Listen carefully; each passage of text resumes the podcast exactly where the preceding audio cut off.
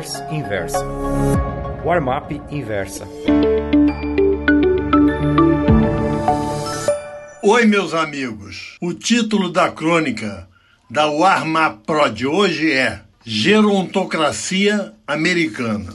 Ontem, num pregão encurtado por causa do feriadão de 4 de julho, Independence Day, tanto em índice industrial Dow Jones da Bolsa de Valores de Nova York, como S&P 500 fizeram máximas históricas.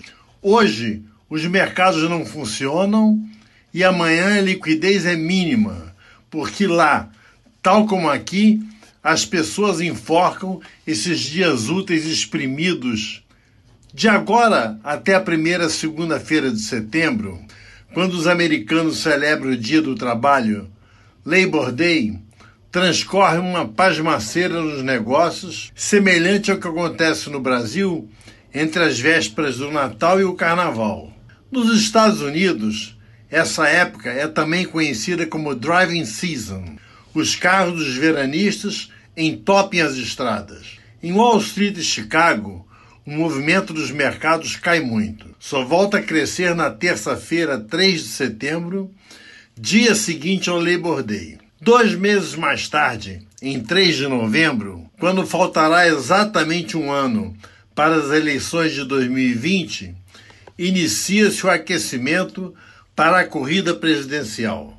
Do lado republicano, Donald Trump deverá se candidatar à reeleição, como é de praxe. Nas hostes dos oposicionistas democratas, há uma salada de pretendentes à Casa Branca, salada essa que abrange todos os vieses ideológicos, desde conservadores até políticas de esquerdas. Coisa rara, se não inédita, por lá. Embora seja meio cedo para esse tipo de especulação, no momento os favoritos para encarar o desafio a Trump são o ex-vice-presidente Joe Biden e o socialista Bernie Sanders. Supondo que o mandato presidencial 2021-2025 será exercido por um desses três, Trump, Biden ou Sanders, teremos a continuação de uma linhagem geriátrica na presidência americana. No dia da posse, 20 de janeiro de 2021, Donald Trump terá 74 anos, Joe Biden 78 e Bernie Sanders 79.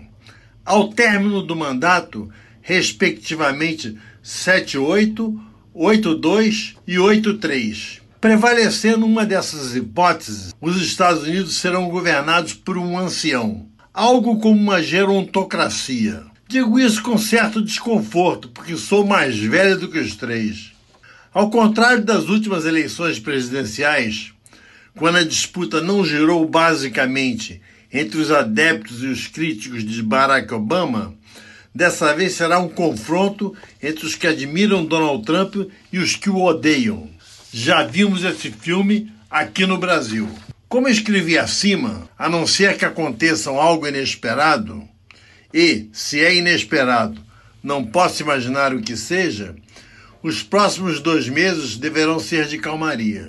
Nesse período, é bem provável que o FOMC, Federal Open Market Committee, baixe as taxas de juros e que a Bolsa de Nova York, mesmo com baixa liquidez, bata novos recordes de alta. O mesmo deve acontecer aqui com o cupom reduzindo drasticamente a Selic, 1%, já que a economia continua sem dar sinais de recuperação. Claro que, ao prognosticar isso, estou dando a reforma da Previdência como favas contadas. Comprem ações, fiquem long no S&P e no Ibovespa, é o que o mercado está nos dizendo.